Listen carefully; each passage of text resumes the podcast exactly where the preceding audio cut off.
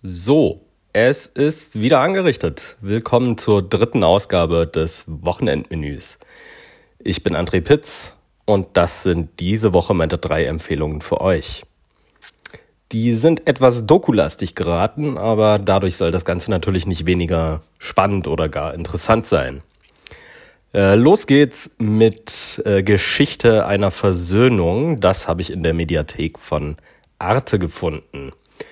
Äh, darin äh, begleitet die Kamera Handwerker aus Sachsen, die nach Israel reisen und dort äh, Holocaust-Überlebende, die unter der Armutsgrenze leben, ohne Gegenleistung jeglicher Art helfen. Also vor allen Dingen bei solchen Sachen wie äh, das Renovieren einer Wohnung oder sowas.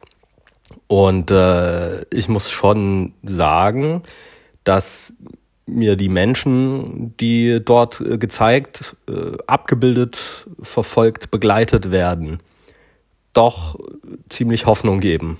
Denn ähm, ja, damit erzähle ich jetzt, glaube ich, nichts Neues. Äh, was heißt, glaube ich, auf keinen Fall erzähle ich damit was Neues. Und das sollte auch jedem, denke ich, klar sein, äh, dass auf unseren Schultern, unseren, in, im Sinne von unseren deutschen Schultern, eine unerträgliche Schuld lastet nun mal aufgrund unserer Vergangenheit.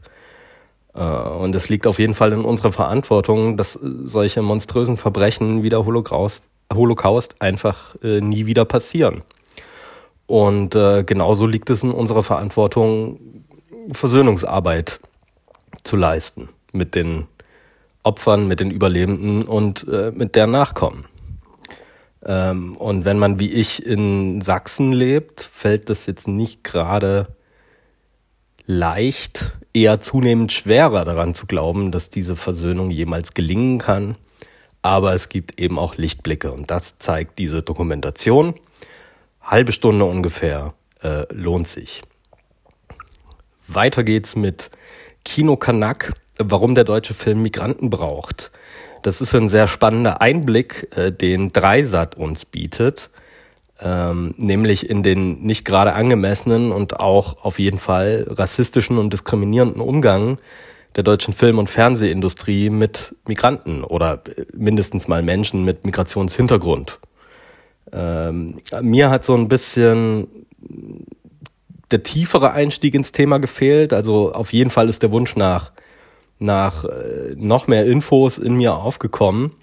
Äh, und deswegen ist die Doku trotzdem nicht schlecht, äh, sondern eher so ein ideales Sprungbrett, um selber tiefer nochmal ins Thema einzutauchen und vor allen Dingen mit einem viel reflektierteren Blick an deutsche Produktionen ranzugehen, die man im Kino oder im Fernsehen sieht oder wo auch immer.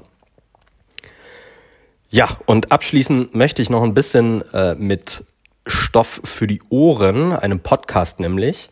Und zwar die Folge der Elementarfragen, produziert von dem äh, Berliner Podcast-Label 4000 Hertz. Ähm, und zwar ein Gespräch von äh, Nikolaus Seemack äh, mit Lutz Taufer, der ja ehemals Mitglied der Roten Armee-Fraktion, der RAF war. Ja, wie soll ich das einordnen? Meine Generation ist so ein bisschen zu jung, um die RAF wirklich mitbekommen zu haben. Äh, viele haben wahrscheinlich eher so durch die popkulturelle Linse des Films äh, Bader-Meinhof-Komplex, äh, und zwar, naja, gewissermaßen grundlegendes, aber eben auch dramaturgisch verzerrtes Bild äh, dieser Gruppe oder überhaupt der, der ganzen politischen Situation. Ähm, ja, und da hilft dieses zweistündige Gespräch, zwischen Nikolaus Seemack und Lutz Taufer. Äh, gutes Material und ist ideal, um noch tiefer in diese hoch, auf jeden Fall hochspannende Materie einzutauchen.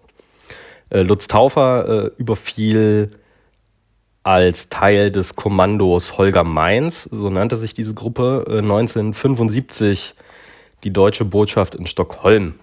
Und äh, zwei Geiseln, die dort genommen wurden, äh, kamen ums Leben, als ein Sprengsatz dieses Kommandos Holger Mainz in die Luft flog. Und dem gehörte eben auch Taufe an.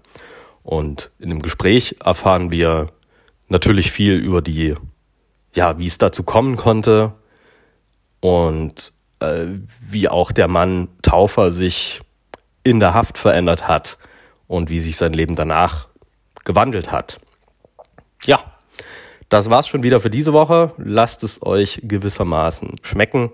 Das nächste Wochenendmenü gibt's wieder voraussichtlich kommenden Freitag.